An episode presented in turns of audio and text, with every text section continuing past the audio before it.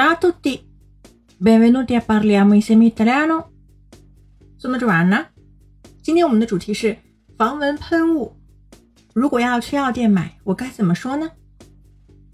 防蚊喷雾我们叫做 spray anti-zanzare，这个就是用英语的介词 spray。还有蚊子块，我们叫做 puntura di zanzara。Lo spray anti-zanzara può coprire rapidamente un'ampia area della pelle, ma in cambio aumenta il rischio di dispersione accidentale negli occhi e sulle mucose. Questo è un punto sul quale l'adulta presta particolare attenzione quando applica il repellente a un bambino. Lo spray anti-zanzare può coprire rapidamente un'ampia area della pelle. 防蚊喷雾可以迅速覆盖大面积的皮肤，ma in cambio aumenta il rischio di dispersione accidentali negli occhi e sulle mucose。反之，又增加了意外喷溅到眼睛或者黏膜的风险。Questo è un punto sul quale l'adulto presta particolare attenzione quando applica il repellente a un bambino。这是成人在给儿童使用驱虫喷雾的时候特别要注意的一点。 Mi consigliate una pomata veramente efficace per le punture d'insetto e di zanzare? Che appena la spalmi passa il prurito? Col Polaramin non ho questo effetto e le zanzare come banchettano. Mi consigliate una pomata veramente efficace per le punture d'insetto e di zanzare? 你们可不可以帮我推荐一种非常有效的防蚊虫叮咬的药膏呢？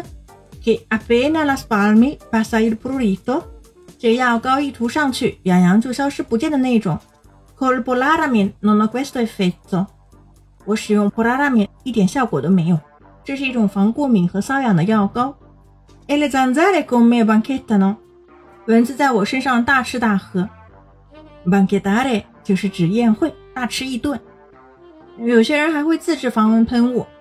Lo spray anti zanzare naturale è semplicissimo da preparare, a differenza di quelli in commercio non contiene ingredienti dannosi per la pelle e cosa importantissima, funziona davvero. Quando lo spruzzo sul mio corpo non ho nessuna puntura di zanzara e la mia pelle è fresca e idratata.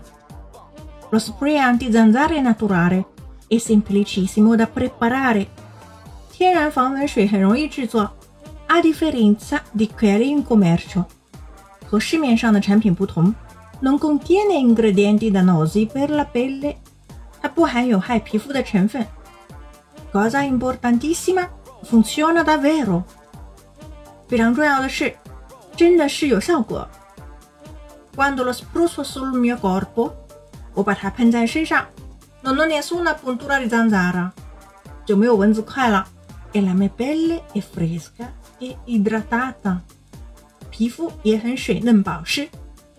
想要得到这个天然防蚊水的制作配方吗？请关注微信公众号“ Cafe Italiano”，乔瓦纳的意大利频道。本期是第二百零五期节目，请输入关键词“二零五”即可获得完整文本。Ci vediamo alla prossima e parliamo insieme italiano. Ciao!